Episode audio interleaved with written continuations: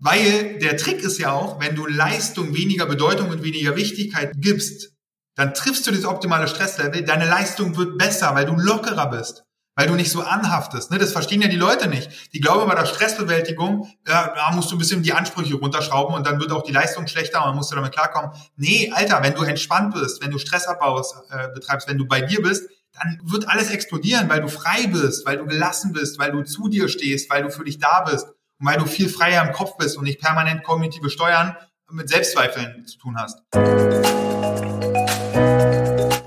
Ja, Stress ist nichts, dem wir hilflos ausgeliefert sind. Wir können den gesunden Umgang mit Stress lernen. Und wie das genau im Alltag gelingt, das erfährst du in dieser Folge. Und damit herzlich willkommen bei Rebellisch Gesund.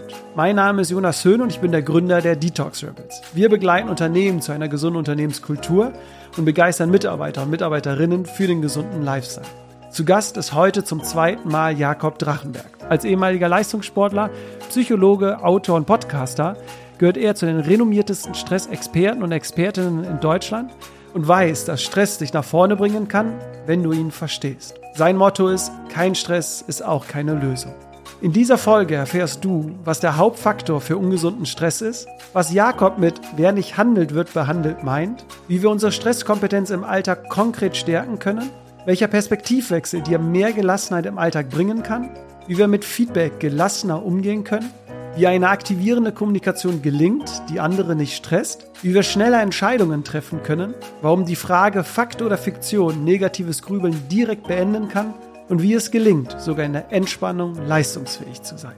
Die Folge ist vollgepackt mit konkreten Methoden und Tipps, die du direkt im Alltag ausprobieren kannst, um deine Stresskompetenz zu stärken und Druck positiv umzuwandeln. Alles getreu dem Motto, stress dich, aber bitte richtig. Rebellisch gesund. Der Podcast von den Detox Rebels zu deinem gesunden Lifestyle. Lieber Jakob, schön dich zu sehen und auch mit dir jetzt zu sprechen. Ja, mega. Vielen Dank für die Einladung. Ich weiß noch, wo wir vor zwei Jahren waren wir gleich im Hotelzimmer. Jetzt hier einmal digital. Ja, für mich ist es total ungewohnt, dich jetzt so lange Zeit gar nicht persönlich gesehen zu haben, weil gefühlt vor Corona haben wir uns jeden Monat irgendwie live äh, gesehen. Fehlt dir so ein bisschen das Rumreisen in Deutschland, so in verschiedenen Städten immer wieder zu sein? Ja, mittlerweile schon, auf alle Fälle. Am Anfang war ich ehrlich gesagt ganz froh, äh, weil ich da echt viel unterwegs war. Und das war vor ein paar Jahren noch was anderes, weil da war ich Single, ne? da meckert keiner, wenn man irgendwie viel unterwegs ist. Aber mittlerweile bin ich sogar verlobt. Und da ist dann schon das Thema, dass ich jetzt nicht irgendwie immer weg sein will. Erstmal Glückwunsch äh, zur Verlobung, da sprechen wir dann im Nachgang nochmal äh, ein bisschen detaillierter drüber, das freut mich. Du hattest sogar ja zur Tradition gehabt, dass du in den Wintermonaten nach Südafrika eigentlich immer geflüchtet bist. Aber das ist jetzt aktuell durch Verlobte und durch Corona nicht so ganz easy, oder? Ja, genau. Also ich war zweimal einen Winter jeweils in Kapstadt für zweieinhalb Monate. Einfach den Winter rausgekattet, ne? Und genau das Thema. Da, damals war ich Single, jetzt halt, wie gesagt, in einer festen Partnerschaft und meine Freundin schreibt dir, oder meine Verlobte ja sogar, schreibt im äh, März jetzt ihr zweites Staatsexamen und da lasse ich sie nicht den Winter hier alleine am Ende. Aber apropos Südafrika, da hast du sogar deinen ersten äh, Bungee-Sprung äh, gemacht. Würdest du ihn nochmal äh, machen und würdest du auch anderen empfehlen, das einmal zu erleben? Ja, es war krass. Ich habe mich so ein bisschen überreden lassen. Ich habe mit einer, mit einer Freundin damals die Garden Route gemacht, von Kapstadt nach Port Elizabeth. Und dann meinte sie, ja, hier, ich mache den Sprung und hast du auch Bock? Und meine erste Reaktion war wirklich so, auf keinen Fall. Auf keinen Fall springe ich da mit einem Afri äh, südafrikanischen Bungee äh, 220 Meter runter.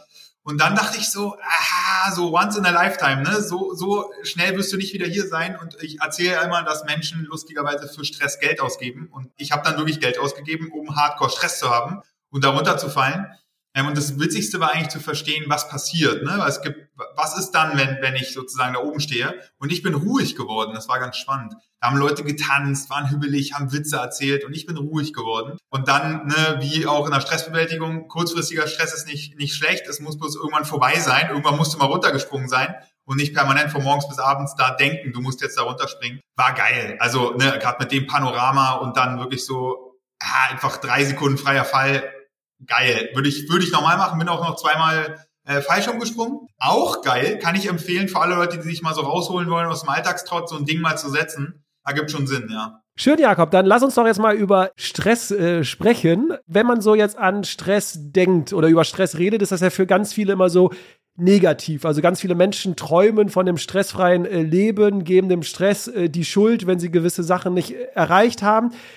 Was denkst du, warum hat Stress so einen negativen Charakter in unserer Gesellschaft? Weil Stress ja eigentlich auch was Positives mit sich bringt. Wir sind konzentrierter, wir können schneller rennen, wir äh, sind motivierter. Woran liegt es, dass Stress so negativ irgendwie behaftet ist? Wenn die Leute über Stress reden, meinen sie ja meistens den destruktiven, krankmachenden Stress, der halt einfach nervt und scheiße ist. Ne? Zu den anderen Themen sagen die Leute eher Motivation oder Flow oder Fokus oder so. Ähm, und das ist halt ein bisschen zu einfach. Das ist nicht so binär. Ne? Es ist nicht so, Stress ist nur negativ und äh, dann gibt es auf der anderen Seite alles Positive, sondern es ist ja ein Kontinuum. Ne? Der eine Stress, die Erwartung, perfekt sein zu wollen, kann am Montag, wenn du viel Energie hast, dich voll äh, aufblühen lassen und am Freitag, wenn du wenig Ressourcen hast und einen Fehler gemacht hast, ist derselbe Stress in deinem Kopf aber einmal negativ. Ne, das heißt, es ist ein bisschen komplexer und aber trotzdem greifbar, weil wir können es wieder mit der Ernährung vergleichen. Ne? Da, wenn jetzt jemand Übergewicht hat und krank wird und irgendwie einen Herzinfarkt, weil alles verfettet ist, dann würde ja auch keiner sagen, so, siehst du, du hast dich ernährt. So, Ernährung ist halt scheiße. Nee, Ernährung ist nicht scheiße. Du kannst den Umgang entweder positiv gestalten mit der Ernährung, mittelmäßig oder halt scheiße. So, aber da kann die Ernährung erstmal nichts dafür, weil die Ernährung ist äh, über Qualität der Auswahl der Speisen und wie viel esse ich, also Quantität. Genau das gleiche beim Stress. Ne, du kannst eigentlich auch wie am Buffet wählen, welchen Erwartungen möchte ich folgen, welchem Stress setze ich mich aus, welche Deadlines gebe ich mir, was ist mein Arbeitsumfeld, wo entspanne ich, wo mache ich Stressabbau. Aber das ist für die Leute nicht so einfach zu verstehen, dass sie das auch unbewusst auswählen. Bei der Ernährung ist es einfacher zu sagen, pass auf, wer hat denn entschieden, wie du dich ernährst? Ja, okay, ich hab's gemacht so. Ich war's. Ich hab am Buffet halt vollgeladen ne, und kein anderer. Beim Stress ist es aber eigentlich genau das Gleiche, weil du wählst ja aus, ob du der Deadline folgst oder nicht jetzt intern. Du wählst ja aus, ob du perfekt sein möchtest, beliebt sein möchtest, stark sein möchtest. Es kommt dir bloß nicht so vor, weil du es nicht anders kennst. Das ist so wie der Fisch im Wasser, der als letztes Wasser um sich herum wahrnimmt. Aber theoretisch ist es jeden Tag eine neue bewusste Wahl, perfekt sein zu wollen, stark sein zu wollen, beliebt sein zu wollen. Schön, dass du das Beispiel mit, dem, äh, mit der Ernährung ins Spiel gebracht hast. Ernährung ist ja neutral, wie du gesagt hast. Entweder wir entscheiden uns dazu, Fastfood zu essen, dann ist sie negativ, oder wir entscheiden uns dazu, frisch zu kochen, healthy zu essen, dann ist sie positiv. Wir merken ja bei der Ernährung, da gibt es ja jetzt auch den Wandel. Es gibt immer mehr so diesen liebevollen Umgang mit der Ernährung, liebevoll mit seinem Körper umzugehen, bewusster zu essen. Also ich merke schon also in den letzten Jahren schon eine Bewegung. Was würdest du denn jetzt sagen beim Thema Stress? Sind wir da auf einem gleichen Weg? Sind wir da auf einem guten Weg, auch mal liebevoll mit Stress umzugehen und da auch Druck, Stress in etwas Positives umzuwandeln? Oder sagst du, da haben wir noch äh, einiges vor uns im Vergleich jetzt zum Thema Ernährung? Ja, ich glaube, Ernährung und Sport sind so 10, 15 Jahre voraus. Wir sehen es beim Sport ja genauso. Vor 20 Jahren sind nur die Pumper reingegangen, die richtigen Freaks. So mittlerweile gehen ganz normal Leute zum Rückenfit und machen da irgendwie Handeltraining und laufen auf dem Laufband. Jetzt ist es in der Masse angekommen. Beim Stress, wer beschäftigt sich wirklich mit seinem eigenen Stress? Nur die Freaks. Nur die Persönlichkeitsentwicklungscoaching-Freaks. Oder die Leute, die es machen müssen. Ne? Genau dasselbe beim Sport. Wer hat Sport gemacht? Ja, wenn du Rückenschmerzen hattest. Wenn der Arzt meinte, beweg dich mal ein bisschen. Genau denselben Wandel haben wir. Wir haben viele Vorteile durch Corona bekommen, weil die Leute A, Zeit hatten, B, auf einmal Dinge hinterfragt haben und durch so ein, durch so ein Pattern Interrupt, durch so eine Unterbrechung von einem Alltagsmuster, konntest du neu anfangen, weil du im Prinzip eine neue Struktur für dich finden musstest und dann war es für viele nochmal einfacher zu sagen, okay, dann etabliere ich jetzt Yoga, Meditation, Journaling, Dankbarkeitstagebuch, mein Spaziergang, wo ich Podcast höre. Ne? Das ist immer eigentlich ganz schön. Und äh, ich sehe Corona auch immer als Beschleuniger von Trends, die eh schon da waren. Und dass wir uns mit uns selber beschäftigen dürfen, was stresst mich gerade, meine eigenen Erwartungen, wie gehe ich mit Gefühlen und Gedanken um, wer, was für kleine und große Entscheidungen treffe ich überhaupt. Das waberte immer rum, wird beschleunigt durch die Digitalisierung, durch die Multi-Optionsgesellschaft. Ich glaube, dass du früher, wenn, äh, wenn du in einem Dorf gelebt hast mit, weiß nicht, da bist du halt, dann hast du eine Ausbildung gemacht, du hattest deine fünf Leute, da konntest du auch nicht umherreisen und Internet gab es auch nicht. Da kannten die ganz viel Stress nicht, was wir jetzt gerade haben. Weil, ne, haben ja Studien bewiesen, ab sieben Optionen ist es sozusagen scheiße für uns, weil wir dann das Gefühl haben, die Trefferwahrscheinlichkeit für die richtige Option ist so gering geworden, dass wir unsere Entscheidung abwerten. Ne? Da haben die Marmeladen präsentiert ähm, und haben den Leuten halt einmal drei, einmal sieben und einmal 15 und einmal 20 Marmeladen zum Testen und du konntest dir eine aussuchen. Und danach wurde gefragt, wie lecker war die Marmelade gerade. Und die war am leckersten, wenn sie sieben zum Auswahl hatten, weil da haben sie gesagt, ich hatte schon eine Bandbreite, aber die Wahrscheinlichkeit, dass ich wirklich die beste Marmelade, aka die beste Entscheidung für mein Leben getroffen habe, ist trotzdem relativ hoch. Aber wenn du in jedes Land der Welt reisen könntest und du entscheidest dich für eins, ist die Wahrscheinlichkeit relativ gering, dass du das beste Land rausgesucht hast. Und das sehen wir gerade, das heißt, es beschleunigt das und am Ende muss man auch äh, fairerweise sagen, über Role Models und über Stars wie Kurt Krömer, der über Depressionen redet, über psychische Gesundheit, Thorsten Sträter. Krasser Talk, den da bei YouTube super krass geklickt, ne? Das heißt, Leute, die wir insgeheim bewundern, die wir sozusagen nacheifern, indirekt und unbewusst, wenn die darüber reden, dann wird's normaler. Und das ist erst die erste Stufe mal, Stressbewältigung normaler zu machen und auch Herausforderungen mit Stress als was normal Menschliches darzustellen. Weil ganz viele Leute denken, ja, fuck, ich trinke halt so viel Alkohol. Ich kann nicht schlafen. Ich habe Rückenschmerzen. Ich hab, wach schon mit einem mit einem Tinnitus auf. Das ist normal, so ist das Leben und ich schäme mich dafür, weil gefühlt bin ich schuld. Ich kann nichts machen und ich teile mich nicht mit, weil ich glaube, ich bin die einzige Person, die damit ein Problem hat. Und das ist nicht so. Also 2022, Vorsatz Nummer eins, 64 Prozent der Deutschen wollen Stress abbauen. Was glaubst du so, wenn du jetzt sagst, äh, Stress abbauen, äh, toller Neujahrsvorsatz für ganz viele Menschen? Du betreust ja seit Jahren ganz viele Menschen oder du begegnest ganz vielen Menschen ja mit äh, Stressproblemen. ich weiß, Stress ist immer sehr individuell, darüber werden wir ja auch gleich äh, sprechen, aber gibt es so vielleicht über die Bandbreite so einen Faktor, den du irgendwie jetzt so ersichtlich ist, wo du sagst so, ey, egal mit wem ich spreche, das hat eigentlich immer einen ganz, ganz großen Anteil. Gibt es da irgendwie so einen Hauptfaktor, eine Hauptursache bei den Menschen? Ja, die Geschichte, dass wir glauben, dass es mit Kämpfen besser wird. Ne, du stehst vor einer Herausforderung und kämpfst. Das funktioniert ja auch oft. In der Schule, ne, kämpfst um die guten Noten im Job, kämpfst um die Karriere, kämpfst um die Beziehung, ne, hast immer oh, Ernährung, muss ich mich reinkämpfen, Sport, dies, das. Wir kämpfen gegen Sachen, die wir nicht haben wollen, bauen damit noch mehr Stress auf und verstehen aber nicht den Unterschied zwischen Spielfeldern, wo sich der Kampf lohnt. Stress will immer eine, eine Veränderung bewirken weil wenn wir kämpfen mit Baustellen, wo wir raus sind, die nicht in unserem Machtbereich liegen, dann ist es so innerlich einfach aufzehrend, dann finden wir kein Ventil, es dreht sich im Kreis. Deshalb ist die Lösung für mentalen Stressabbau Akzeptanz. Das ist das Fundament für jegliche Veränderung, weil die Angst an sich ist nicht schlimm, aber wenn du glaubst, dass Angst ein blödes Gefühl ist und du dich schämen musst, dann ist Angst schlecht. Fehler ist nicht schlimm, die Bewertung von dem Fehler ist das Problem. Das heißt, die Sachen an sich neutral beobachtet haben gar keine Energie.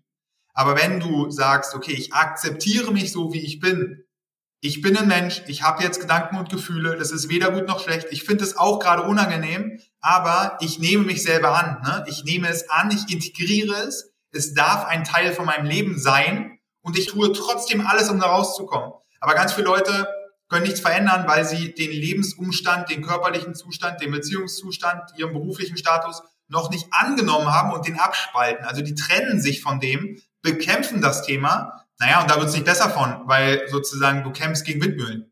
Werden wir ja später äh, tiefer drauf eingehen. Eine Zusatzfrage nur. Denkst du, weil du ja auch äh, jetzt den Hauptfaktor angesprochen hast, denkst du, dass Social Media so das ganze Thema auch noch mal so richtig befeuert, weil wir uns immer mehr vergleichen, weil wir immer nur diese positiven Lebenszeichen von anderen Menschen da irgendwie wahrnehmen und dadurch immer negativer werden? Also hast du das Gefühl, dass natürlich auch durch den Konsum durch den vermehrten Konsum von Social Media auch nochmal so das ganze Thema gepusht wird, also das Thema Stress und immer noch größer und schlimmer für uns wird? Ja, weil es wird einfach uns ultra schwer gemacht, so Klarheit, innerer Ruhe und Verbindung zu uns selbst zu kommen. Ne? Ich habe jetzt auch äh, Januar komplett mache ich Social Media Fasten. Und das neue Thema ist ja, wenn alle an der Börse anlegen, täglich in die Börsennews reinzugucken, was genauso kacke ist, habe ich jetzt auch mal aufgehört mit, hat mich ultra gestresst. Das heißt, was passiert? Ich langweile mich dann kommt dann das Gefühl, dass ich mich entspanne, dass ich auch mal Dinge sehe, vor denen ich mich ablenke, die ich dann lösen darf, die ich bearbeiten darf. Das heißt, das Nummer eins ist einfach die Ablenkung. Nummer zwei ist genau das. Wir beschäftigen uns nicht nur mit den inneren Themen, die anstehen, die wir kontrollieren können, sondern mit so Realitäten da draußen. Ne? Dann vergleichen wir die Bühne von anderen Menschen mit dem Blick hinter unseren Vorhang. Das heißt, du kennst jede Scheißgeschichte über dich. Aber die erzählst du ja nicht auf Social Media. Das heißt, der Vergleich ist schon mal schwierig. Und am Ende verlieren wir uns auch so ein bisschen da drin und wollen vielleicht auch so ein bisschen die, die tolle, schöne Welt, ne? wie wenn wir einen Film gucken. So, dann flüchten wir so ein bisschen von der eigenen Welt. Und das ist ultra schade, weil der erste Moment ist erstmal die Akzeptanz und Annahme von Traurigkeit, von Wut, von, weiß ich nicht, Erschöpfung, von, ich weiß gerade nicht weiter in meinem Leben. Da liegt die Lösung nicht im Außen am Ende sondern von innen nach außen und darfst dich mit den Themen beschäftigen. Und äh, die großen Entwicklungen sind am Anfang immer anstrengend und mühselig, sich mit den eigenen Gedanken, den eigenen Bedürfnissen auseinanderzusetzen. Aber das ist halt die nachhaltigste Stressbewältigung. Weil wenn du das schon nicht weißt, wie willst du dann gute Entscheidungen treffen für dich? Und genau da gehen wir jetzt äh, rein, denn darum soll es ja in dieser äh, Folge gehen für dich, äh, lieber Zuhörer, liebe Zuhörerin. Wir wollen ja jetzt äh, nicht nur allgemein über Stress reden, sondern dir wirklich konkret Übungen, Lösungen mit an die Hand äh, geben. Äh, du hast ja jetzt auch ein neues äh, Buch geschrieben, äh, Jakob, stress dich richtig. Da sind ganz viele Übungen und Methoden rein und wir werden jetzt da mal ein bisschen tiefer reingehen, dass du jetzt schon aus dieser Podcast-Folge relativ viel mitnehmen kannst. Was ich so ich meine, wir kennen uns jetzt auch schon seit Jahren, Jakob. Ich kenne ganz viele Workshops äh, von dir. Deswegen, was glaube ich so der erste Schritt ist, ist ja so ein bisschen aus dieser Opferhaltung ein bisschen rauszukommen und zu sagen, okay, Stress ist nicht irgendwie was von außen, dem wir irgendwie hilflos ausgeliefert sind, sondern wir können das selbst irgendwie gestalten, für sich selbst auch einstehen und klare Grenzen ziehen. Ich glaube, das ist so der erste Schritt, oder? Wenn wir über Stressbewältigung, Stresskompetenz sprechen. Oder würdest du da zustimmen? Total. Das ist genau das, was wir brauchen und wovor ganz viele Leute sich scheuen, wirklich Verantwortung zu übernehmen. Du bist die Summe deiner unbewussten und bewussten Entscheidungen. Wenn du da schon mit Probleme hast, zu sagen, okay, die Gesellschaft ist schuld, mein Chef ist schuld, meine Mama ist schuld, mein Papa ist schuld, das ist schuld, das ist schuld, das ist schuld, dann gibst du ja auch die Macht und die Verantwortung ab. Das ist natürlich für dich einfacher, weil dann kannst du in die, ich mag das Wort eigentlich nicht, aber es ist halt in die Fresse und deswegen ganz gut, um aufzuwachen. Opferrolle, ne, das Leben passiert mir. Nee, du lässt es zu. Und wenn du dich entscheidest, keine Entscheidung zu treffen, dann entscheidest du dich immer für den Status quo. Dann werden die alten Denkmuster und die alten Verhaltensweisen dich treffen. Oder noch schlimmer, wer nicht handelt, wird behandelt. Dann bist du wie ein Fähnchen im Wind. Da kommt da was, machst du mit. Da kommt da was, ah, willst nicht in den, in den Konflikt gehen, traust dich nicht deinem Bedürfnis zu folgen, zack, machst du einen Umzug mit. Oder hast ein Projekt übernommen, was gar nicht funktioniert, wo du auch gar nicht Bescheid weißt, wo du keinen Bock drauf hast. Oder zack, lässt dich behandeln von dem Bäcker, weil du dich hast dich damit beschäftigt und bist wieder beim Fastfood gelandet am Ende. Und trotzdem war es ja aktiv deine, also ne, deine Entscheidung, egal ob jetzt bewusst oder unbewusst. Klammer auf, Krankheiten, Schicksalsschläge, für die wir uns nicht entschieden haben, aber auch da können wir lernen, damit umzugehen. Es gibt krasse Leute, die echt krasse chronische Dinge am Laufen haben, äh, die damit gelernt haben, umzugehen. Ne? Story von mir, ich habe regelmäßig depressive Episoden. So, und habe gelernt, damit umzugehen und das in mein Leben zu integrieren und zu sagen, wenn ich krank bin, bin ich krank. Aber ich lasse sozusagen, es ist ein Teil von mir, aber ich bin viel mehr als meine Krankheit. Was gerade im Krankheitsfall immer sehr schnell passiert, das ist der Depressive, der Alkoholiker, der Übergewichtige.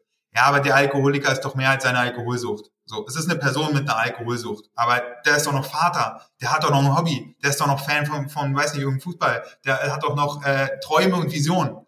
Das ist das Thema Verantwortung, sich selber sehr empathisch und sehr fürsorglich zu behandeln und dann wirklich anfangen zu gestalten. Und das ist das, das große Thema, wo wir rein müssen, weil Verantwortung ist halt was anderes als Schuld. Klar, wenn du jetzt dein Leben dir anguckst und sagst, scheiße, ich habe ein bisschen Übergewicht, ich fühle mich nicht gut, ich bin hier in toxischen Beziehungen drin, dann ist das nicht deine Schuld. Du wolltest ja jederzeit das Beste, aber es ist deine Verantwortung, weil die brauchst du, um zu gestalten. Und damit meine ich jetzt gar nicht den radikalen Lebenswandel, dass du nach Portugal fliegst und dich auf den Stein setzt und meditierst. Das ist in seltensten Fällen die Lösung, weil du nimmst dich mit am Ende und deine Gedanken und Glaubenssätze. Aber zu reflektieren und zu analysieren und dann mal gucken, was sind die kleinen und großen Sachen und wirklich anfangen zu verstehen, dass der Reiz nur 10% sind. Aber deine Reaktion auf den Reiz ist halt 90%. Bedeutet, du hast immer dann Stress, wenn es einen Konflikt gibt zwischen Erwartung und Realität. Und den Konflikt sauber rauszuarbeiten und zu verstehen, kann ich die Erwartung verändern, kann ich die Realität verändern, das bringt dich in Position, wo du gestalten kannst. Und da ist der Stress gut aufgehoben, weil dann kannst du was verändern. Du hast jetzt ganz äh, nebenbei äh, ein tolles äh, Zitat gesagt, was ich seit Jahren von dir immer in meinem Kopf habe. Deswegen wiederhole ich es nochmal. Wer nicht handelt, wird behandelt. Und da jetzt nur eine kritische Frage dazu, denn äh, ja, du sagst, für sich selbst einzustehen, ne? aber wann ist Egoismus noch gesund? Also wann wären wir zu sehr vielleicht narzisstisch? Weil ich würde ja sagen, wir Menschen sind soziale We Wesen, wir leben in einer Gemeinschaft. Und wenn jetzt jeder nur noch auf sich achtet, seine Grenzen und sagt so, nee, du, ich kann nicht, weil mir ist das und das wichtig, ich kann dir nicht helfen, würde, glaube ich, die Gemeinschaft, das Soziale gar nicht mehr miteinander funktionieren. Daher meine Frage so an dich, wann ist es noch gesunder Egoismus und wann wird es auch vielleicht zu gefährlich für die, für die soziale Gemeinschaft, die wir ja brauchen? Super spannende Frage und da auch, wenn das eine Extrem, also wenn du zu äh, harmoniebedürftig bist und dich nicht traust, selber deine Meinung mal zu präsentieren, weil du Angst hast vor negativem Feedback, dann ist die Lösung nicht das andere Extrem. Ne, wenn links das Problem ist, ist nicht rechts die Lösung, sondern das in der Mitte auspendeln.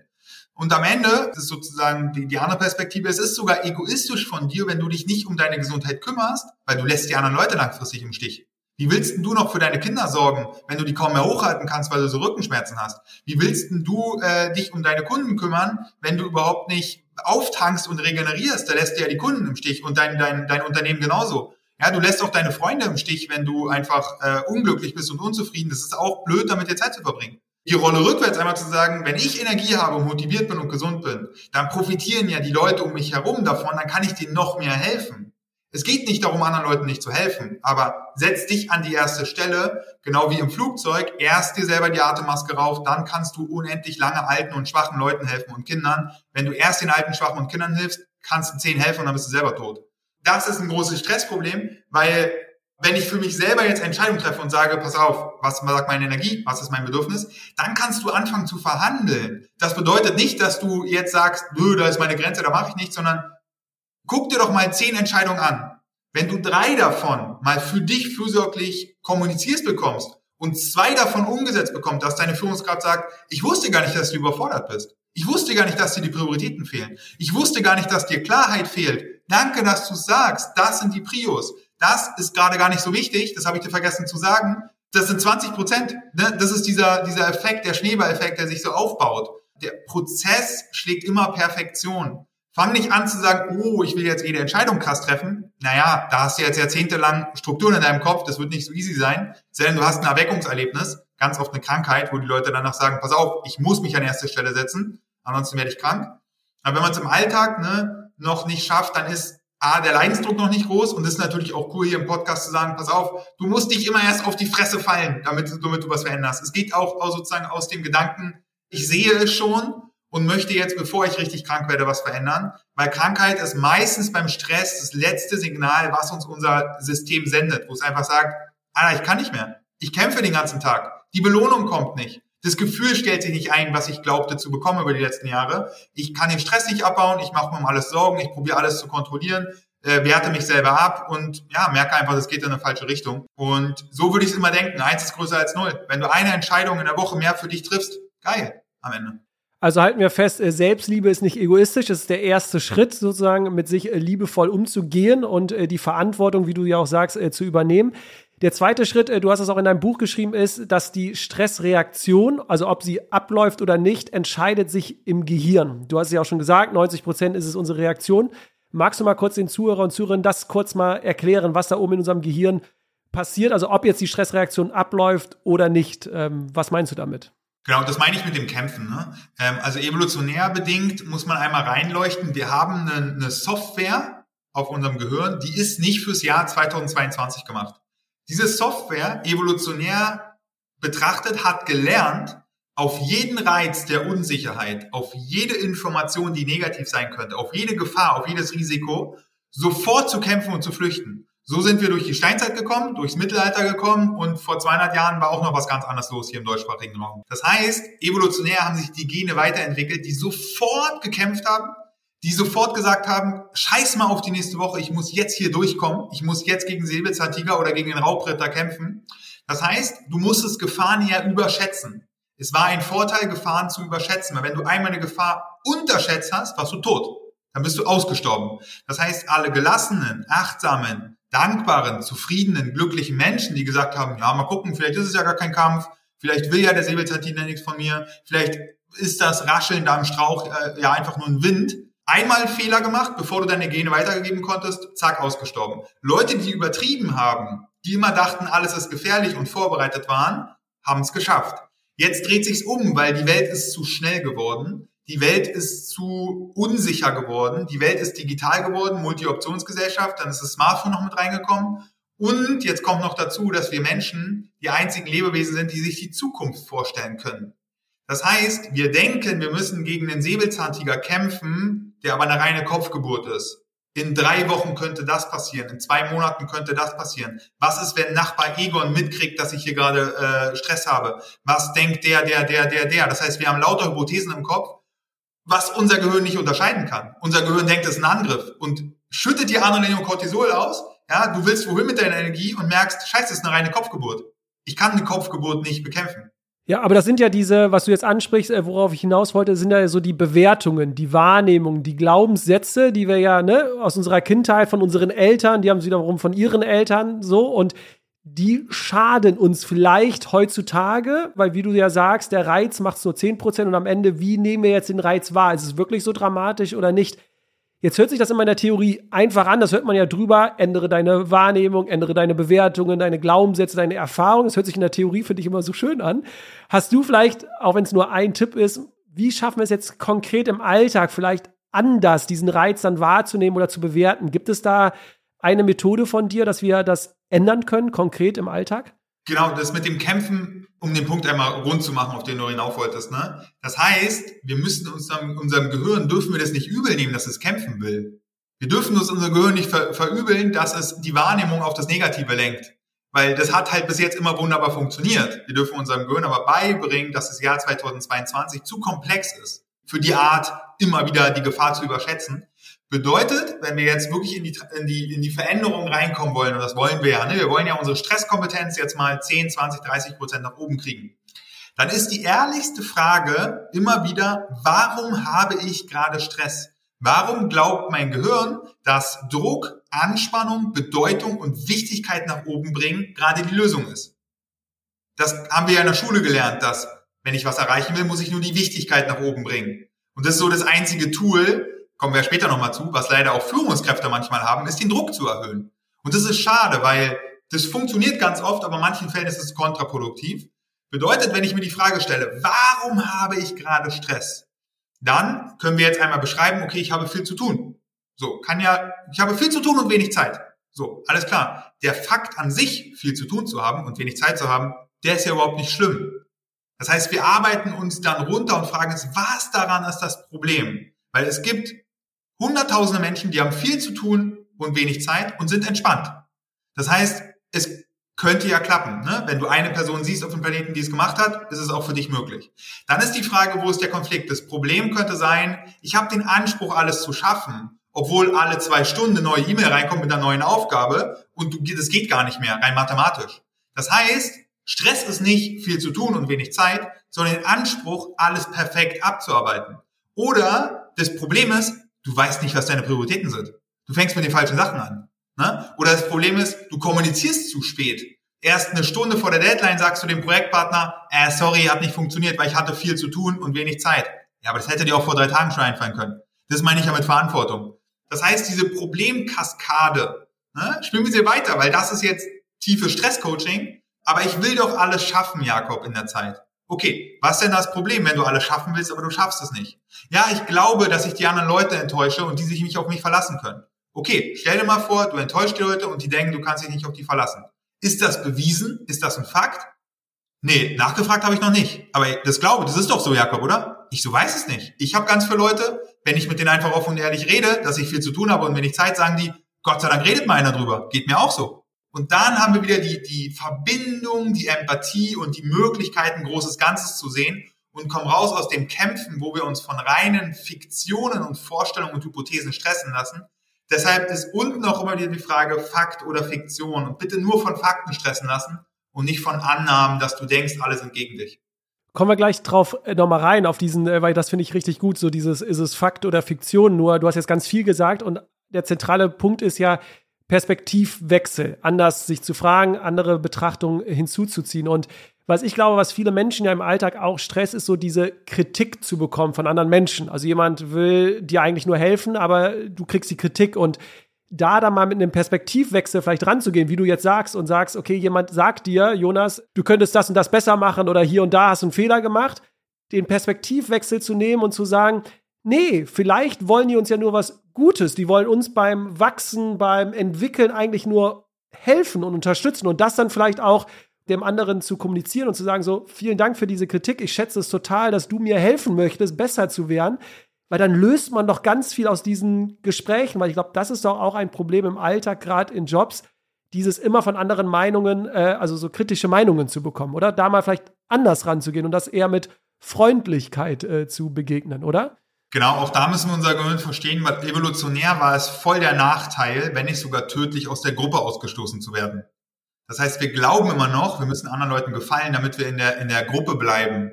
Gibt's ja so nicht mehr. Du könntest theoretisch alleine überleben und wir haben ja verschiedene Gruppen aufgebaut mittlerweile. So, da kommt unser Gehirn her. Das heißt, es fühlt sich wirklich lebensbedrohlich an teilweise, ne, wenn Leute uns kritisieren.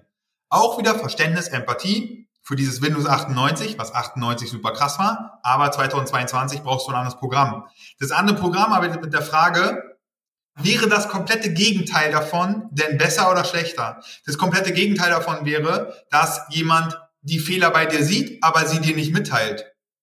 Wenn du das willst, und das wollen wahrscheinlich die allerwenigsten, dann äh, sozusagen hast du ein ganz anderes Problem, weil dann bist du überhaupt nicht lernwillig und überhaupt nicht bereit zu wachsen am Ende. Das heißt, ah, okay, es gibt schon mal die Alternative, dass die Person nicht mit mir redet, wäre viel schlechter.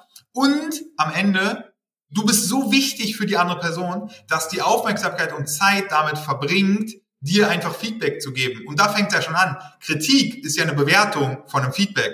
Vielleicht ist es auch einfach nur ein Feedback klassische Reframe-Technik, dass du mal sagst, okay, vielleicht ist es ja gar keine Kritik, sondern Optimierungspotenzial oder Feedback oder eine Info oder so. Und dann am Ende musst du echt unterscheiden, weil es gibt manche Leute, die wollen uns, wollen uns wirklich was Schlechtes.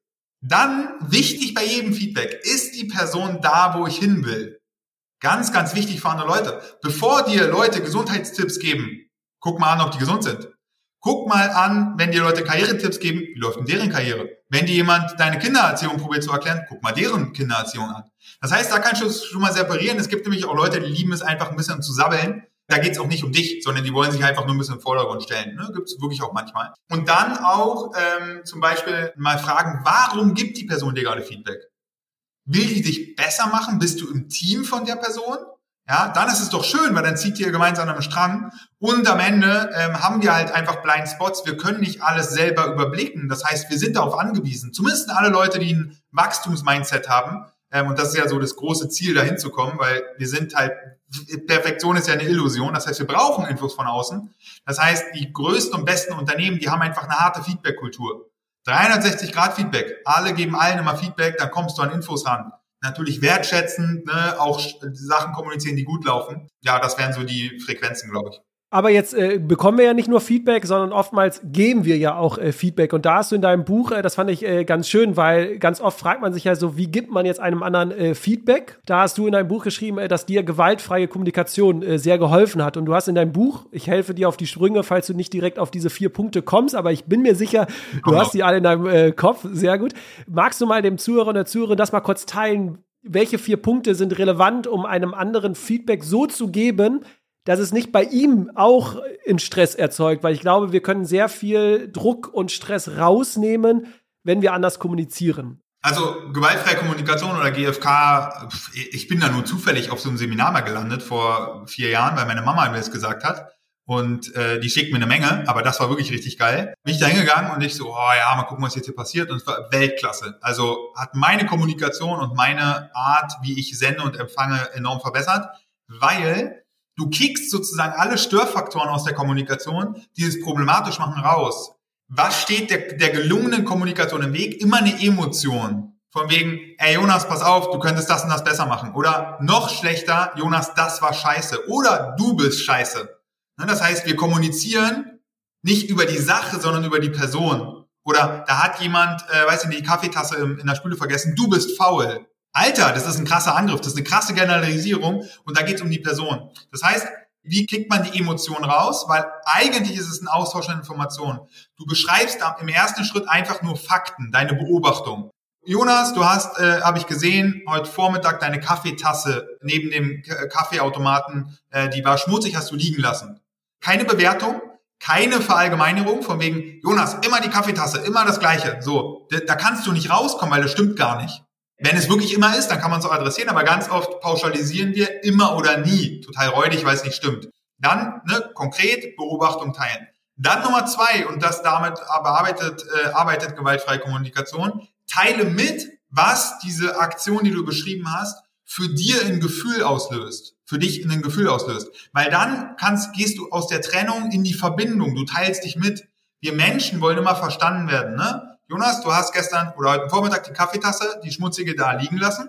So, das löst das Gefühl von Verärgerung in mir aus.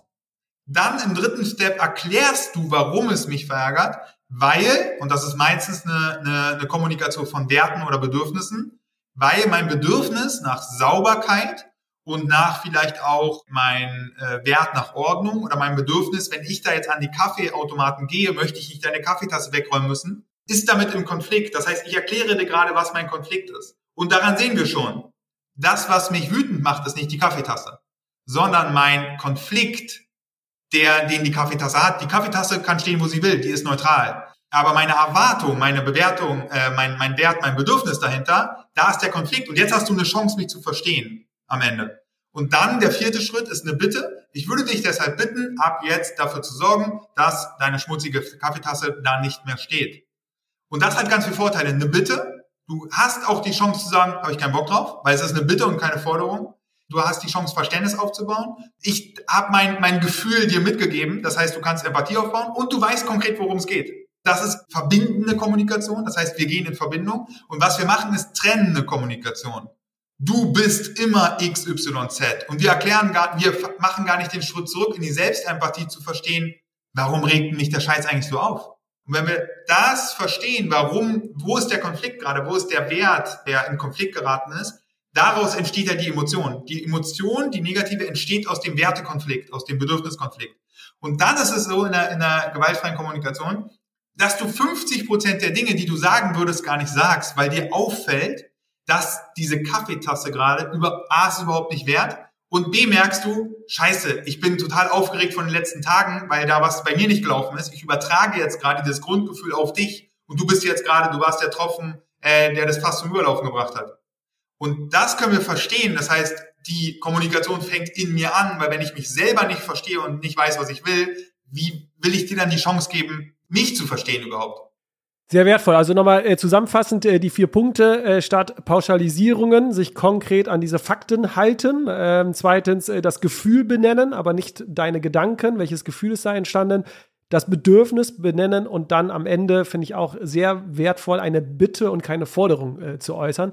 Lass uns mal einen Schritt äh, weitergehen, Jakob. Da spiele ich jetzt mich so ein bisschen mit rein, weil was mich im Alltag äh, sehr stresst, ist äh, Entscheidungen zu treffen. Und ich glaube, da bin ich nicht äh, ganz alleine da draußen. Da wird wahrscheinlich jetzt ein Zuhörer, eine Zuhörerin sagen, ich habe auch manchmal Schwierigkeiten, mich äh, zu entscheiden. Warum ist das so, dass wir Menschen irgendwie Schwierigkeiten haben, uns zu entscheiden, alles immer hin und her abwiegen, dann auf die lange Bank schieben und sagen, ja, okay, dann mache ich es doch morgen, dann beschäftigen wir uns wieder morgen damit, sagen, ah nee, wir kommen irgendwie nicht weiter, machen wir es am nächsten Tag. Und das fördert ja auch dieses ganze Grübeln in unserem Kopf, diese ganzen Gedanken, anstatt einfach mal zu sagen, so, ich entscheide mich jetzt und dann ist es weg vom Tisch. Warum ist es so? Und natürlich die viel äh, bessere und wichtigere Frage, wie können wir im Alltag das äh, lösen? Erstmal ist es die Annahme, dass wenn ich lange über was nachdenke, dass es besser wird. Wir glauben, dass Denken oder auch Zerdenken die Sache besser macht kannst du ablesen, wenn man mit Leuten in ein Restaurant essen geht, wenn Leute immer noch nicht äh, überhaupt eine Entscheidung getroffen haben der Kellner war schon dreimal da, dann glauben die, dass mehr Zeit zu einer besseren Entscheidung führt. Stimmt einfach bewiesenermaßen nicht. Das heißt, lerne dich auf deine Intuition zu verlassen. Irgendwann ist sozusagen der Punkt so ausgereizt, dass du total verunsichert bist, überhaupt eine Entscheidung zu treffen. Und Achtung, wenn du dich nicht entscheidest, ist es auch eine Entscheidung. Das heißt, die Leute glauben, nur weil sie die Entscheidung noch nicht getroffen haben, äh, sozusagen, ich kann mich nicht für, eine, für ein Essen entscheiden. Ich gehe in ein Restaurant rein. Meinetwegen, du kannst dich eine Stunde nicht entscheiden. Dann hast du dich dafür entschieden, nichts zu bestellen und dann kriegst du auch nichts. Das ist erstmal das Wichtigste. Das heißt, die, du kannst die zwar hinauszögern, aber in der Zeit, bis du sie getroffen hast, entscheidest du dich immer für den Status quo, nämlich ich habe gerade kein Essen. So. Oder, na, ich weiß nicht so richtig, ob ich den Job kündigen will oder nicht. Ich muss die Entscheidung hinauszögern. Entscheidest dich jeden Tag zum alten Job zu gehen. Ne? Leute glauben immer, sie können auch nichts falsch machen, wenn sie keine Entscheidung getroffen haben. Es ist nur eine Entscheidung für den Status quo, muss man wissen. Jetzt kann man spielerisch rangehen. Löst doch mal die Erwartung auf, dass die Entscheidungen immer sitzen müssen. Es ist für mich, als Privatperson war das gar nicht so relevant. Das ist was, als ich dann äh, sozusagen selbstständig geworden bin als Stresscoach oder jetzt Unternehmer bin in der Drachenberg Akademie. Die Kosten dafür, wenn ich keine Entscheidung treffe, sind viel höher, als dass ich mal eine falsche Entscheidung treffe. Und damit kriege ich Schnelligkeit rein, damit kriege ich wieder Erkenntnisse rein, weil falsche Entscheidung, da war die falsche Entscheidung ist nicht schlimm. Daraus zu lernen ist sogar wieder ein Vorteil. Das heißt, du nimmst Geschwindigkeit auf, einfach mal rausgeben die Entscheidung, locker ein bisschen üben am Ende und wir glauben immer, dass voll die Katastrophe passiert. Was passiert denn, wenn du nur das fünftbeste Gericht ausgewählt hast im Restaurant? Nichts. Aber du hast dir eine halbe Stunde den Kopf zermartert und deine Lebensqualität total verkackt. So, das hat was mit Selbstvertrauen zu tun und auch wirklich was mit Erwachsenwerden. Ja, früher hat Mama die Entscheidung getroffen und dein Papa und der Onkel und die Lehrerin und vielleicht noch der Trainer. Ja, aber irgendwann bist du in die Pubertät gekommen und da hoffentlich bei den meisten hat es irgendwann eingesetzt, dass du eine eigene Identität hast und dass du selber Entscheidungen treffen kannst. Mit der Fülle, dass du jetzt theoretisch als erwachsene Person sagen könntest, nee, ich mache hier Party, ich saufe den ganzen Tag und scheiß drauf, ich esse die ganze Zeit nur Fastfood, kommt dir auch die Verantwortung, dass du halt für dich verantwortlich bist. Und dann ist das nächste Thema, dass wir mit diesen Entscheidungen am Ende auch noch die Erwartung haben, dass andere Leute sehen, dass wir eine Fehlentscheidung getroffen haben. Und das ist der Spotlight-Effekt. Alter, nimm das Leben nicht so ernst. Es ist ein Spiel. Komm mal ein bisschen ins Tanzen rein. Wir, wir sind auf einem blauen Planeten, der sich mit einem äh, Affenzahn um eine Sonne dreht und das den ganzen Bums gibt schon Milliarden Jahre. Es ist egal, was die nächsten Monate bei dir passiert. Nimm es nicht so ernst. Und das ist so die positive Bedeutungslosigkeit. Was wäre denn, wenn du keinen Fehler machen könntest, sondern alles, was dir passiert, immer zu deinem Besten ist? Ist vielleicht die bessere Geschichte, als zu sagen, oh Gott, Tante Erna und der Kollege und mein Freund und oh, alle anderen können doch immer so gute Entscheidungen treffen. Und Spotlight-Effekt habe ich ja gerade gesagt. Unser Stresslevel ist ein Thermostat für Wichtigkeit. Das heißt, wir glauben, dass es besser wird, wenn wir die Wichtigkeit erhöhen. Das machen wir auch bei Entscheidungen. Es ist so wichtig, dass ich jetzt das beste äh, Essen im Restaurant auswähle. Nee, ist es nicht. Wenn es dir hilft, um locker zu werden, dann nimm die Bedeutung raus. Je mehr Bedeutungsschichten wir rumbauen, desto schwieriger wird die Entscheidung, weil das, das Risiko für eine Fehlentscheidung in unserem Kopf ganz groß wird.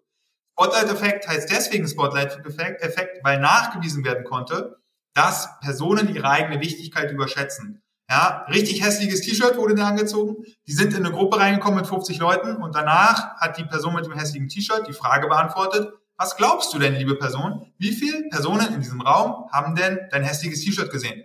Alter, die haben alle so geguckt. Richtig krass, Mann. 80 Prozent haben safe gesehen. Okay. Wurde die Gruppe befragt? Es waren 40 Prozent. 40 Prozent haben das hässliche T-Shirt überhaupt gesehen. Das heißt, es geht nicht um dich die ganze Zeit. Du bist nicht der Mittelpunkt von, von einem Universum, aber du bist der Mittelpunkt von deinem Leben. Und wenn du dir selber erlaubst, mal spielerischer, lockerer, leichter am Ende Entscheidungen zu treffen, wirst du merken, dass es gar nicht um die Entscheidung geht, sondern um den Umgang, um die Bewertung. Und es gibt Leute, die zermatern sich jahrzehntelang das, den Kopf und verhauen sich die Lebensqualität dadurch. Das ist wirklich krass. Ich gehörte auch kurz dazu. Äh, du hast ja angesprochen, die Restaurantbesuche, seitdem ich mich natürlich damit beschäftige, gucke ich auf die Karte. Wenn ich ein Gericht finde, was mir total sofort äh, ne, ins Hirn schießt oder wo das Bauchgefühl sagt, da hast du mega Bock drauf, nehme ich's und ich gucke mir gar nicht mehr die anderen Gerichte an, so, sondern ich sage, ich habe mich jetzt einmal festgelegt und gut ist. Ja. Dazu würde jetzt ja auch mega gut passen, alles, was du jetzt gerade gesagt hast. Du sagst ja immer super viel und haust äh, die Facts und Impulse so auch in den Nebensätzen raus. Deswegen will ich es einmal nur mal kurz festhalten. Du hast nämlich das eben schon einmal kurz erwähnt. Was da helfen würde, ist ja auch, sich zu fragen, sind es Gedanken oder Fakten? Magst du das noch mal kurz ein bisschen, weil ich finde das so wertvoll, gerade jetzt auch beim Grübeln, ne? weil ich glaube, wir kommen viel schnell aus diesem negativen Gedankenkreislauf raus, wenn wir uns diese Frage stellen, sind es Gedanken oder sind es Fakten? Magst du das dem Zuhörer, der Zuhörer noch mal ein bisschen tiefergehend beschreiben, wie wir an diesen Prozess da rankommen? Weil ich glaube, dann können wir auch schneller entscheiden und sagen, okay, es sind äh, reine Gedanken, ich kann mich jetzt entscheiden, ja. Vorweggeschossen, unser Gehirn kann nicht unterscheiden zwischen Fakt und Fiktion. Wenn du dir das wilde Tier vorstellst, hast du die gleiche Stressreaktion, als wenn es wirklich hinter dir herläuft. So, was natürlich räudig ist. Das heißt, deinem Gehirn kannst du schon mal nicht die Schuld geben, weil das macht einfach nur den Job. Ne? Die Stressreaktion, äh, Stresshormone machen den Job. Wir bleiben mal bei der Entscheidung. Ne? Mal angenommen, du triffst eine falsche Entscheidung. Was würde dann passieren? oh Gott, dann habe ich eine falsche Entscheidung getroffen, da bin ich schlecht, ich habe versagt, man hätte es besser machen können. So, dann kommt eine Abwertung rein und vielleicht auch eine Konsequenz, dass die, da wird die Welt untergehen. Jetzt mal übertrieben gesagt, ne? Wir bleiben aber dem Jobbeispiel, weil das ist eigentlich ganz geil. Ich hatte zum Beispiel die, die Fiktion im Kopf, als ich äh, habe Psychologie studiert, im fünften Semester äh, stressbedingtes Burnout, 21 Kilo Übergewicht, depressive Episode, ambulante Psychotherapie. Mein schlimmster Gedanke in meinem Kopf war, ich finde nie wieder einen Job, weil ich die Regelstudienzeit breche. Alter, das war wirklich der krasseste Stress in meinem Kopf. Ich so, scheiße, jetzt habe ich verkackt. Kein HRler, kein Personaler, Personalerin nimmt mich an, weil ich habe versagt. Ich habe die Regelstudienzeit gebrochen. Alter, ich hätte 50% Stress von der Krise rausnehmen können, hätte ich da schon gewusst, dass Gedanken keine Fakten sind. Eine reine Stressgeschichte. Dass es mir scheiße geht, wenn ich gerade glaube, dass ich nie wieder einen Job finde, ist logisch. Natürlich geht's mir da schlecht, aber das ist ja nur eine, eine Kopfgeburt. Und das meine ich mit diesem, mit diesen Worst-Case-Szenarien, die halt, die können sein, können aber auch nicht sein. Reine Fiktion, reine Hypothesen, reine Kopfgeburten und wirklich zu, dich zu fragen, ist das wahr und bewiesen? Ja, nee, ich habe so ein Grundgefühl, dass die Führungskraft mich immer so komisch anguckt und beim Meeting komme ich immer nicht ran. Ey, es kann auch einfach Zufall sein. Dann frag bitte nach. Dann mach, tu dir den Gefallen und frag nach. Führungskraft, Feedbackgespräch, ich brauche Klarheit. Ne? Ich habe die Beobachtung gemacht, dass ich nicht rangenommen werde. Lasst uns das Gefühl von Unsicherheit auf äh, weil mein Bedürfnis nach Aufmerksamkeit und Wertschätzung ist hoch. Ich würde dich bitten, mir die Frage zu beantworten, bist du zufrieden mit mir oder nicht? Da sagt die Führungskraft, ja, ich bin scheiße unzufrieden. Geil, dann hast du wenigstens Klarheit. Oder nach 80 Prozent der Fälle wird sie sagen, nee, läuft doch voll geil. Ich habe selber voll viel Stress, ich bin voll abgelenkt, ich habe drei Projekte gleichzeitig. Und dann siehst du wieder, es geht gar nicht um dich. Du hast die Reize so bewertet, auf dich bezogen und damit, Achtung, eigene Unsicherheiten auf das Verhalten von anderen Menschen projiziert. Das ist nämlich eine Art selbsterfüllende Prophezeiung. Wenn du glaubst, du bist schlecht, siehst du draußen alle Informationen, die dafür sprechen und blendest alles aus, was dagegen spricht. Wenn du glaubst, du bist nicht genug, siehst du alle Informationen, selektive Wahrnehmung, ja, dein Gehirn kann eh nicht alles wahrnehmen, um deine Geschichte zu bestätigen, konsistent streben. Deswegen sind ja, ist ja dieses Mindset, Neudeutsch, oder Glaubenssätze so wichtig. Weil die Welt ist nicht so, wie sie ist, sondern so, wie du bist. Also das hat mir äh, total geholfen, auch zu, sich zu fragen, so sind die Gedanken jetzt nützlich oder sind sie eher hinderlich für mich, um diese um dieses Grübeln zu beenden, weil ich glaube, wir müssen uns irgendwann fragen, Grübeln an sich ist ja nicht schlecht. Manchmal macht es auch Sinn, mal kurz über eine Sache ein bisschen nachzudenken, alle Perspektiven einzunehmen, aber irgendwann sich die Frage zu stellen, wenn man zu weit ins Grübeln kommt, sind jetzt die Gedanken, die jetzt noch kommen, sind die eher förderlich, ne? bringen sie mich weiter oder sind die eher hinderlich und ich drehe mich eigentlich nur im Kreis und komme gar nicht mehr zu einem Punkt? Eine Sache, äh, bevor wir jetzt über ein ganz anderes Thema gleich noch äh, sprechen werden, weil ich das äh, ganz wichtig finde, ist, du hast ja ganz am Anfang erwähnt, das, was zentral ist, diesen Gedanken zu haben, wir müssen nicht immer für etwas kämpfen. Also es muss nicht immer über diesen Druck und über diesen Leidensdruck irgendwie kommen. Und das hast du mir die letzten Jahre so gesagt, dass das bei dir ein Gamechanger war, zu sagen, nicht nur in der Anspannung kann ich Leistung bringen, sondern ich kann sogar in der Entspannung äh, Leistung bringen. Ne? Ich führe es nochmal kurz aus, Jakob, dann kannst du antworten, weil die erste Kunst ist natürlich, sich erstmal Entspannung zu nehmen. Ne? Also zu wissen, okay, es gibt Anspannung, Anspannung braucht Entspannung, das ist dein äh, Zitat. Das heißt, erstmal sich die Zeit für diese Entspannung zu nehmen. Das ist auch erstmal eine Kunst, sich die Tage so frei zu halten und zu sagen, okay, ich habe jetzt mehrere Stunden gehasselt, ich war richtig äh, powerful und jetzt entspanne ich mich oder jetzt äh, baue ich mal den Stress ab. Die andere Kunst, und auf die möchte ich jetzt gerne mit dir hinausgehen, ist ja nicht nur sich die Zeit dafür zu nehmen, zu entspannen, sondern ja sogar in der Entspannung leistungsfähig zu sein. Also da kreativ zu sein und da irgendwie positiv leistungsfähig zu sein. Wie schaffen wir denn das im Alltag? Was hat das bei dir bewirkt und welche Gedanken, du hast eben schon die Glaubenssätze angesprochen, musstest du über Bord werfen, damit das alles äh, funktioniert? Ja. ja, wirklich krasser Gamechanger vor, vor zweieinhalb Jahren. Vortrag für Vattenfall gehalten und ich war relativ entspannt. So normalerweise gehe ich immer vor Vorträgen bis dahin so, habe mich hochgepusht, geile Musik gehört und gesagt, oh, das ist so wichtig jetzt der Vortrag, das wird voll krass und bin auch so pushy auf die Bühne gegangen, so bam, ne, hier bin ich. Und da war ich entspannter und konnte damit nichts anfangen, habe aber den Vortrag einfach mal gemacht und habe gemerkt, Alter, krass, der war halt gelassen, der war entspannt. Ich konnte eine Wirkung entfalten, also meine Arbeit machen mit Entspannung, Gelassenheit und im richtigen Moment die Frequenz hochgeschraubt und ein bisschen pushy, ein bisschen Motivation. Aber beides zu nehmen, weil beides kann Leistung generieren. Ne? Bis dahin war mein Glaubenssatz, je krasser das Ding, je wichtiger irgendein Thema, desto mehr muss ich mich pushen am Ende. Desto motivierter muss ich sein ne? und wirklich da durchkämpfen. Und dann mich im Alltag gefragt, okay, brauchst du beim Thema in den Finanzmeeting musst du dich da stressen? Mit Kundenprojekten generell, in Verkaufsgesprächen, in, in Marketing-Meetings, wenn ich Mitarbeiter einstelle, in Mitarbeiter-Meetings oder wenn ich Eigenarbeit mache oder Inhalt mache, wann brauchst du eigentlich Stress? Naja, eigentlich immer dann, wenn ich merke, dass meine Leistung nicht gut genug ist oder ich zu lethargisch werde, wenn ich es zu locker nehme. aber ich habe es bis dahin immer zu ernst genommen. Und das zu verstehen, wirklich mal dich zu hinterfragen, ah, okay, weil ich war natürlich, das fängt beim, beim Selbstbild an, ich liebe ja Motivation und Begeisterung. Aber wenn ich das übertreibe, dann bin ich die ganze Zeit in diesem Modus und habe ich keinen Yin-Yang. Und wenn ich aber glaube, ne, jetzt kann man ja sagen, ja, aber entspann dich doch. Ja, aber so viel Pause machen kann ich jetzt auch nicht, dass ich sozusagen acht Stunden Arbeit aufwiegen kann. Dann müsste ich ja acht Stunden Pause machen. Das funktioniert ja gar nicht. Das heißt, lass mich doch mal lernen, entspannt Leistung zu liefern, auszuliefern. Alter, richtig krass. So, fängt an, wirklich bei dem Glaubenssatz haben wir ganz viel auf dem Seminar und Ausbildung, gerade in diesem Bereich Unternehmensberatung, Wirtschaftsprüfung und so, wo die Leute so einen Antrieb haben und glauben, Entspannung ist Pause machen. Wenn du das glaubst, dann ist es auch für dich so. Dann wirst du dich vollladen mit Deadlines, vollladen mit Koffein und dich einfach in einen Modus bringen und auch ganz viele Aufgaben in Stress erledigen, die du auch entspannt machen könntest. Spart viel mehr Energie, weil du musst den Stressmodus, wenn du ihn aufbaust, auch wenn er positiv ist, eh durch Stressabbau und Entspannung wieder ausgleichen. Wenn du ihn aber nicht brauchst, wenn er nicht nützlich ist, dann spar ihn doch ein. Du wirst auch auf andere Ergebnisse kommen, gerade Strategie, Vision, Kreativität, Empathie fällt uns schwer im Stress. Weil der Stress ist so, ah, jetzt, ah, dringend wichtig, ah, ah, ah, ah. Da denkst du von der Wand bis zur Tapete. Aber wenn du mal einen Jahresplan aufstellst, den kannst du gar nicht im Stress machen, weil dein Stress sagt dir, scheiße, ich muss hier durcharbeiten, damit ich morgen noch da bin. Es fängt wirklich beim Thema Koffein an. Ich trinke ab 11 Uhr keinen Koffein mehr. Vorher Kaffee und dann ab 11 Uhr vormittags nur noch entkoffiniert weil Koffein bringt dich in den Push-Modus. Koffein bringt dich in den Ambitionsmodus, in den ich erhöhe die Wichtigkeitsmodus. Und das ist ja blöd, du willst eigentlich entspannen, aber signalisierst deinen Körper über Koffein, bam, bam, bam, bam, bam, dein Herz schlägt mehr, naja, dann kommst du nicht mehr raus. Das kannst du auch unterbrechen mit Sport. Ne? Also Stressabbau kommt vor der Entspannung. Vor wichtigen Vorträgen, vor wichtigen Sachen allgemein mache ich immer Sport.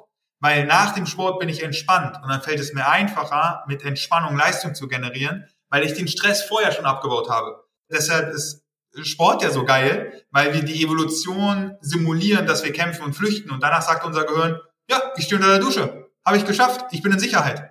Ist die schönste Brücke zu unserem äh, letzten äh, Thema, was ich mit dir besprechen möchte. Denn äh, du hast jetzt angesprochen, wir Menschen tun uns ja irgendwie schwer mit der Entspannung.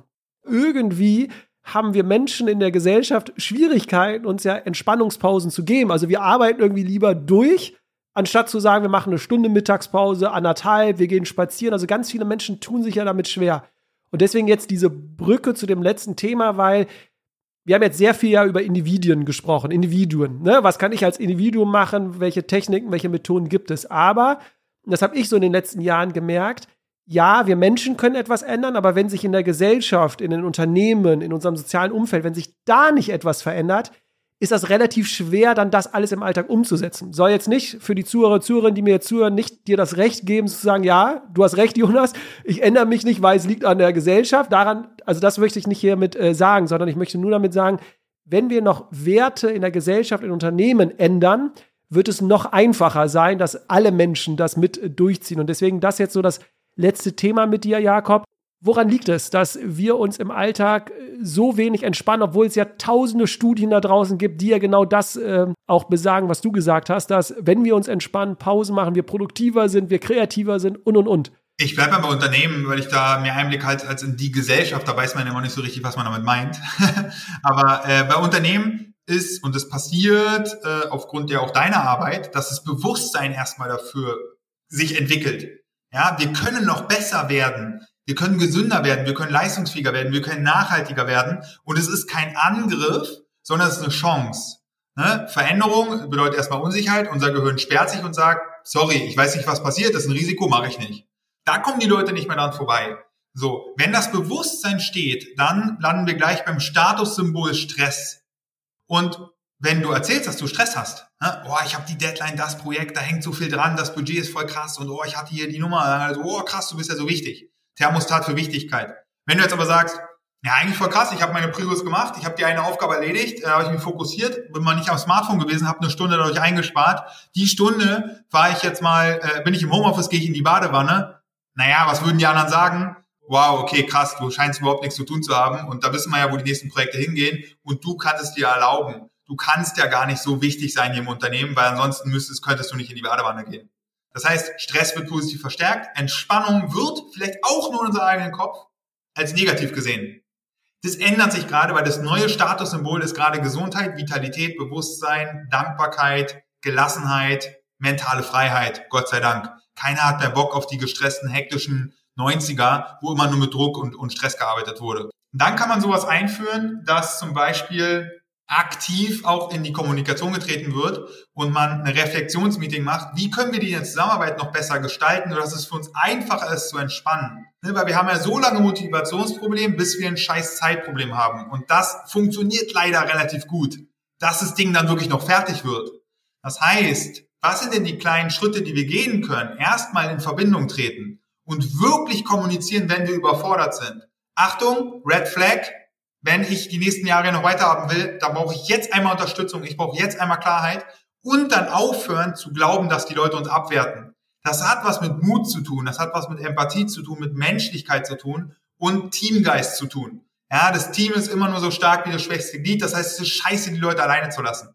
Führungskräfte-Thema, dass Führungskräfte glauben, wenn was nicht läuft, muss ich eigentlich nur den Stress erhöhen. Ne? Das heißt, deutlich über dem Magic Spot, über dem optimalen Stresslevel wirklich krasse Champions League Führungskräfte führen mit Push und Pull. Also die wissen, wann sie den Stress erhöhen müssen und wann sie Entspannung, Gelassenheit, Vertrauen und Überblick brauchen, damit die Leistung besser läuft. Ne? Auf der anderen Seite. Und das, das nächste Thema ist auch sich Verbündete suchen. Ja, also dass man so kleine Graswurzelbewegung, die Lieblingskollegin, die Lieblingsführungskraft und da mal so ein bisschen in Dialog geht und nachfragt und auch ein ehrliches Interesse. Wir zum Beispiel im Team, klar, wir sind nur zehn Leute, aber das kann man auch regelmäßig mit Projektteams machen. Wir checken jeden Morgen ein und jeder beantwortet die Frage, wie geht's mir gerade und was ist mein Highlight? Die erste Frage ist wichtig. Ich muss ja verstehen, wie es meinen Mitarbeitenden geht, damit ich überhaupt die führen kann. Die müssen selber verstehen, die sind gezwungen zur Selbstreflexion, wie geht's denen? Und die zweite Frage ist ganz oft ein Thema, dass die Highlights vergessen werden. Deswegen proaktiv reden wir darüber. Im Stress. Weil im Stress siehst du nur das, was nicht läuft. Das heißt Routinen, Meetings. Beim Monatsmeeting mach doch mal 20 Minuten Highlight-Runde. Mach doch mal einen Candy Storm, dass jeder ein Lob für ein Teammitglied rausgibt. Ne, die einfachsten Übungen aus der positiven Psychologie einfach mal anfangen, machen wir mit großen Projektpartnern von uns und die Erfolge sind großartig. Die machen das teilweise in Kundenprojekten, weil jeder liebt es, über Highlights zu reden. So, und das sind so die Kleinigkeiten und dann wirklich Verbündete holen und auch immer wieder vielleicht einmal im Monat so eine Art Reflexionsmeeting machen. Und du brauchst halt eine Person, die die Verantwortung übernimmt. Ansonsten übernimmt wieder der Stress und der Alltag. Das heißt, die Bottomline von dir war ja auch so ein bisschen rauskommen aus dieser Leistungsgesellschaft. Und da passt noch was ganz gut, was ich so die letzten Tage aufgeschnappt habe und mir gar keine Gedanken, bewusste Gedanken mal darüber gemacht habe und bin mal auf deine Meinung gespannt.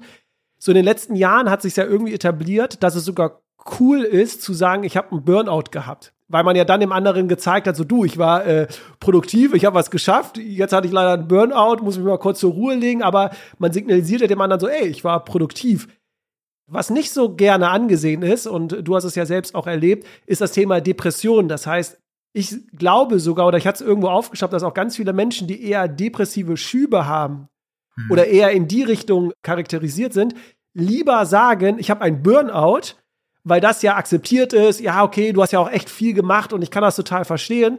Wenn jetzt aber die gleiche Person gesagt hätte, nee, du, ich habe ein Depress hab eine Depression und deswegen bin ich jetzt raus, wie, du äh, geh doch mal raus ans äh, Tageslicht und ne, äh, werd doch mal wieder glücklich. Glaubst du auch, also dass sich da jetzt vielleicht sich demnächst mal hoffentlich was tut, dass wir wegkommen von diesem Burnout ist in Ordnung, aber Depression darfst du nicht haben, sondern dass Burnout genauso schlimm ist äh, wie eine Depression, beziehungsweise es akzeptiert ist, es ist eine Krankheit und wir gehen damit jetzt äh, bewusster um. Total. Also du hast ja gerade auch Leistungsgesellschaft sozusagen gesagt. Das würde ich sogar, äh, da würde ich sogar widersprechen, weil an Leistung an sich ist nichts Schlimmes. Leistung kann ultra gesund sein. Ne? Eher weg von einer Stressgesellschaft, wo wir glauben, Leistung braucht. Wenn wir uns nur darüber definieren, ne? Also genau. wenn wir uns ja, nur ja. darüber die Leistung definieren ja. und sagen, ich bin, weil ich das und das geschafft habe. So, ne? Genau. Weil der Trick ist ja auch, wenn du Leistung weniger Bedeutung und weniger Wichtigkeit gibst, dann triffst du das optimale Stresslevel, deine Leistung wird besser, weil du lockerer bist, weil du nicht so anhaftest. Ne? Das verstehen ja die Leute nicht. Die glauben bei der Stressbewältigung, ja, da musst du ein bisschen die Ansprüche runterschrauben und dann wird auch die Leistung schlechter und dann musst du damit klarkommen. Nee, Alter, wenn du entspannt bist, wenn du Stressabbau äh, betreibst, wenn du bei dir bist, dann wird alles explodieren, weil du frei bist, weil du gelassen bist, weil du zu dir stehst, weil du für dich da bist und weil du viel freier im Kopf bist und nicht permanent kognitive Steuern mit Selbstzweifeln zu tun hast. Burnout, Depression, wichtiger Punkt, ne? ist schon mal ein Riesenfortschritt, dass wir jetzt so eine Art Brückenwort gefunden haben. Burnout, weil du kannst ja nur ausbrennen, wenn du mal wirklich gebrannt hast. sind ja meistens auch so die, die Performer, die was machen und durchrocken. Das ist schon mal ganz gut. Und das ist halt, ähm, ich glaube, da braucht man noch ein bisschen, weil psychische Gesundheit oder auch psychische Krankheit, das ist ja für die Person, die betroffen ist, noch nicht mal verständlich. Wie will denn, wie will ich erwarten, dass eine, dass eine Gesellschaft das versteht? Dass eine Person nicht mehr aus dem Bett kommt? Dass die keine Energie hat, sich die Zähne zu putzen, beim Einkaufen überfordert ist und sich abwertet und Zweifel hat und pessimistische Gedanken und äh, Schuldgedanken ohne Ende und sich schämt. Ja, das sind Symptome. Wir verstehen bei einer körperlichen Erkrankung auch nicht, warum die Nase läuft oder warum jetzt ein Herzinfarkt gekommen ist. Aber beim körperlichen ist es irgendwie noch was anderes. Weil, und das ist, glaube ich, die wichtigste Botschaft. So, diese Symptome sind halt auf der Verhaltensebene, auf der Gefühlsebene. Und da glauben wir noch mehr, dass es was mit Anstrengung zu tun hat.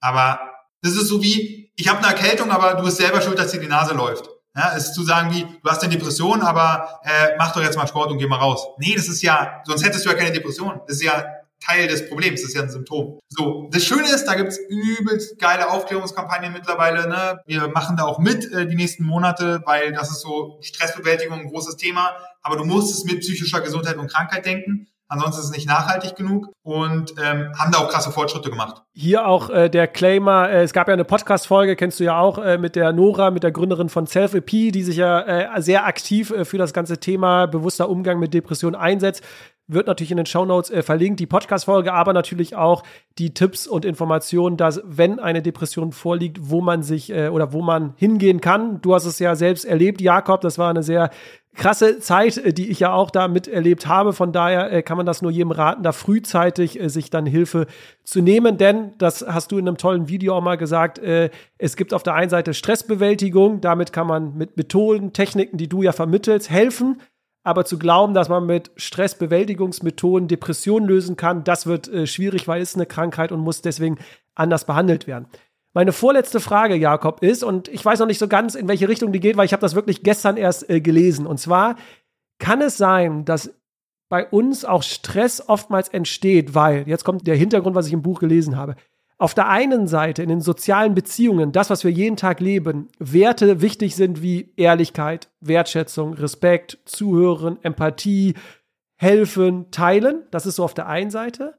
Aber wir in der Unternehmenswelt, also da, wo wir uns eigentlich hauptmäßig bewegen, ganz andere Werte eher aktuell dominieren. Egoismus, Konkurrenz, Geiz, Neid, Verantwortungslosigkeit und, und, und kann das nicht, weil wir das auf der einen Seite leben wir das in sozialen Beziehungen mit unserer Partnerin, mit unserem Partner, aber in Unternehmen, toi toi toi, ändert sich ja hoffentlich zukünftig etwas, sind ganz andere Werte gerade irgendwie dominant.